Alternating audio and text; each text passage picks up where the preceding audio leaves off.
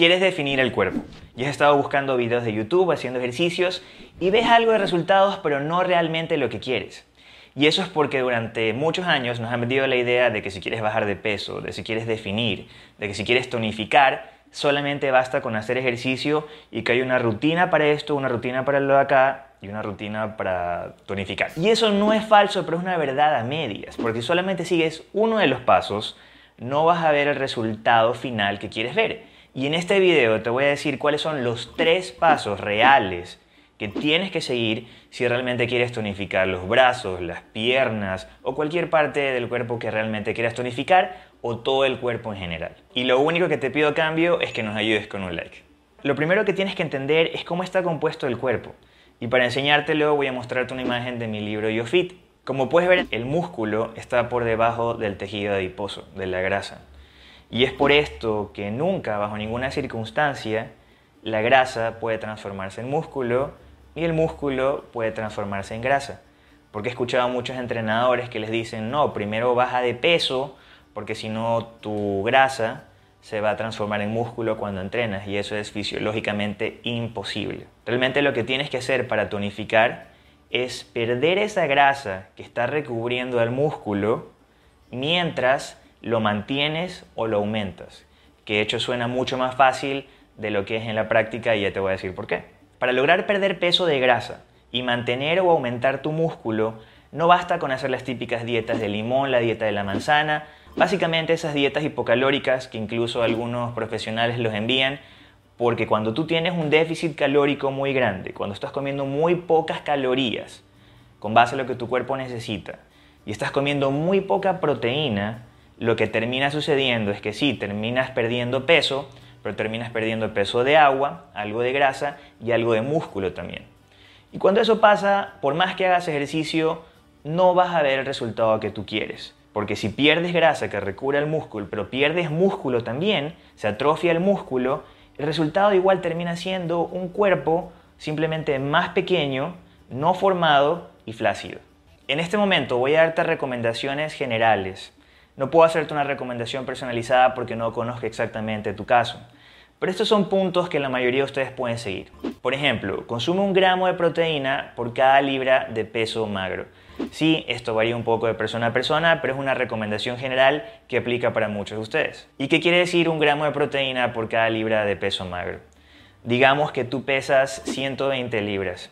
Y tiene 17% de grasa corporal. Eso quiere decir que tienes 20 libras de grasa y 100 libras de peso magro, músculo, huesos, órganos. Y en ese caso tendrías que comer 100 gramos de proteína. En esta parte muchas personas se confunden, porque al escuchar 100 gramos de proteína lo que se imaginan son 100 gramos de pollo, pescado, carne o alguna otra proteína. Pero 100 gramos de estas proteínas en promedio tienen entre 24 a 26 gramos de proteína real. Entonces para redondearlo vamos a ponerlo en 25 gramos.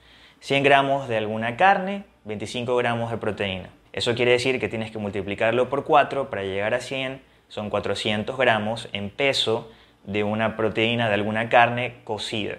Nuestro editor me pregunta que cuánta proteína tiene un suplemento de proteína en polvo.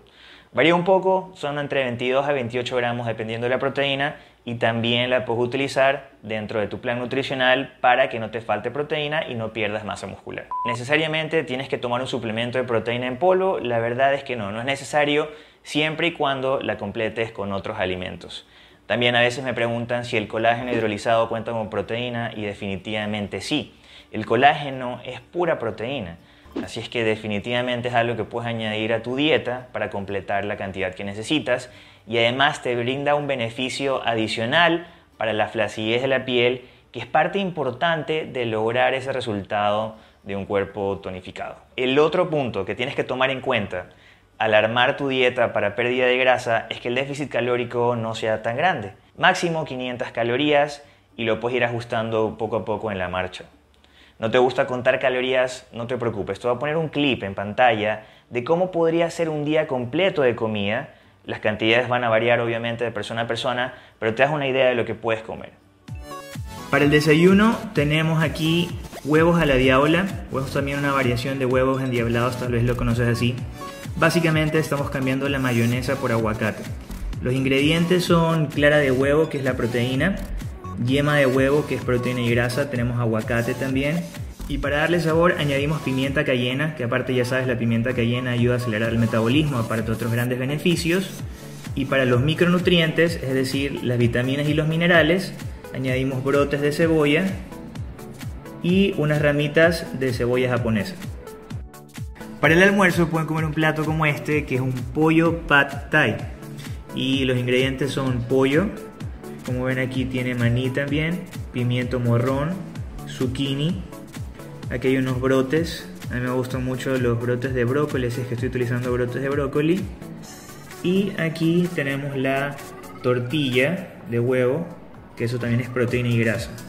Así es que tenemos nuevamente proteína del pollo, la grasa del maní, tenemos grasa también de las yemas del huevo y muchas vitaminas y minerales por parte de los vegetales.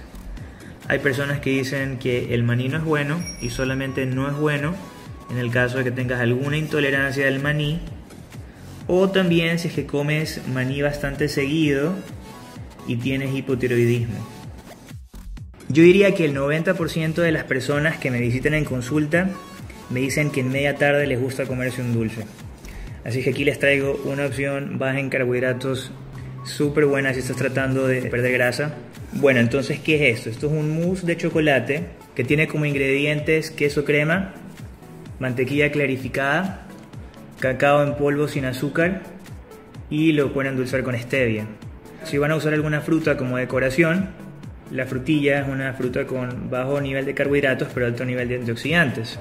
Y si se sorprenden porque estoy utilizando queso crema o mantequilla clarificada en la receta, a pesar de que es una receta para perder grasa, es porque uno conoce sobre la dieta cetogénica.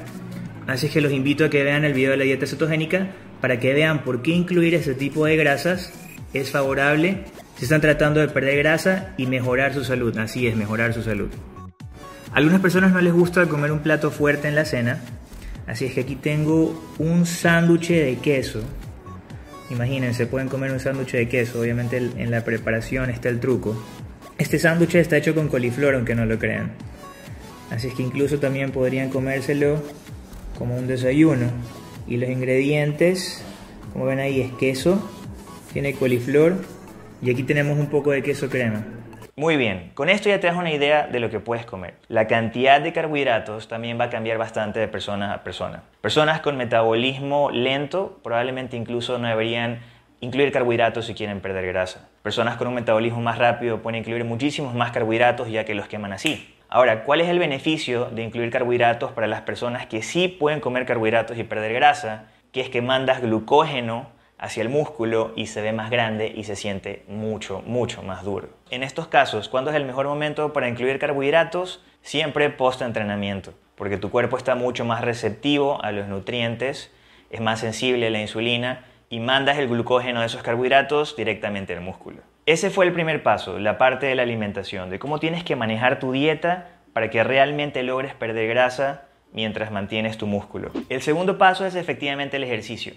Y uno de los errores más comunes que veo en nuestros pacientes y clientes que vienen por primera vez, que a pesar de que están tratando de tonificar, como también quieren bajar de peso y perder grasa, corren demasiado. Cuando tú corres, efectivamente rompes fibra muscular, pero también elevas el cortisol. Hacer ese tipo de ejercicios largos e intensos nunca son buena idea. Incluso si quieres tonificar. Caminar puede ayudarte a perder grasa, pero no basta con caminar, tienes que hacer otro tipo de ejercicios. Y voy a hacer algo mejor. Al final de este video te voy a dejar con la rutina completa de lo que tienes que hacer para tonificar todo el cuerpo. Los brazos, las piernas, los glúteos. Realmente quieres trabajar todo el cuerpo, no solamente enfocarte en una sola parte. Toda rutina para tonificar necesita un nivel de resistencia muscular adecuado. Y en la rutina que hicimos para ti, como puedes ver, estamos utilizando la resistencia, además de correr, otros ejercicios que no son buenos para tonificar todo el cuerpo y que son comunes son saltar la cuerda, la máquina elíptica, que es muy famosa, y andar en bicicleta. Y tal vez estás pensando, pero en algún momento yo hice este ejercicio y mis piernas se sentían un poco más duras. Y efectivamente, puedes tonificar esa área con esos ejercicios pero no tonificas todo tu cuerpo. Y en este momento estamos hablando de tonificar todo el cuerpo. Además, otro punto negativo de solamente enfocarte en ese ejercicio es que a pesar de que se siente un poco más dura el área, tiendes a perder volumen muscular.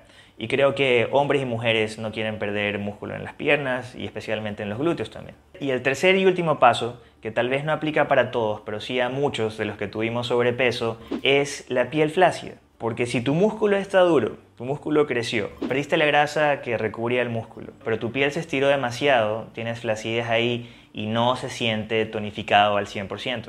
Por ejemplo, hay algunas mujeres que tienen aquí no solamente grasa, sino que mucha piel. Perdieron la grasa, pero todavía les queda la piel. O en mi caso en particular, como yo tuve obesidad, em, era flacidez en la piel del área abdominal, que la logré mejorar con lo que te voy a compartir. Aunque nunca se fue al 100%, siempre va a variar de persona a persona.